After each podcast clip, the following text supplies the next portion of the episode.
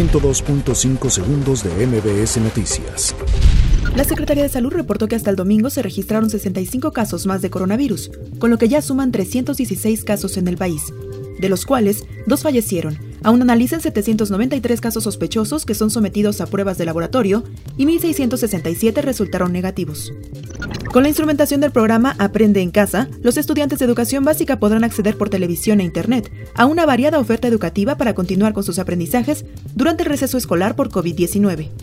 El Instituto Nacional Electoral anunció que para evitar la propagación de coronavirus, cerrará temporalmente los 858 módulos de atención ciudadana que tiene el país. En ellos se tramita la credencial de elector. La Comisión Nacional de los Derechos Humanos advirtió que llegará hasta las últimas consecuencias para que el gobierno federal cumpla con la recomendación que emitió con motivo de la instalación de la cervecera de Constellation Brands, proyecto que va en detrimento del derecho humano al agua para uso personal y doméstico.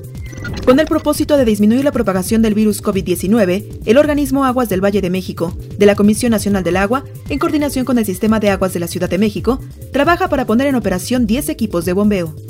El Consejo de Seguridad de Querétaro aprobó como medida ante la propagación del coronavirus que todos los fallecidos por esta enfermedad serán incinerados, así como que no podrán realizarse funerales o velorios porque representan un riesgo al concentrarse personas.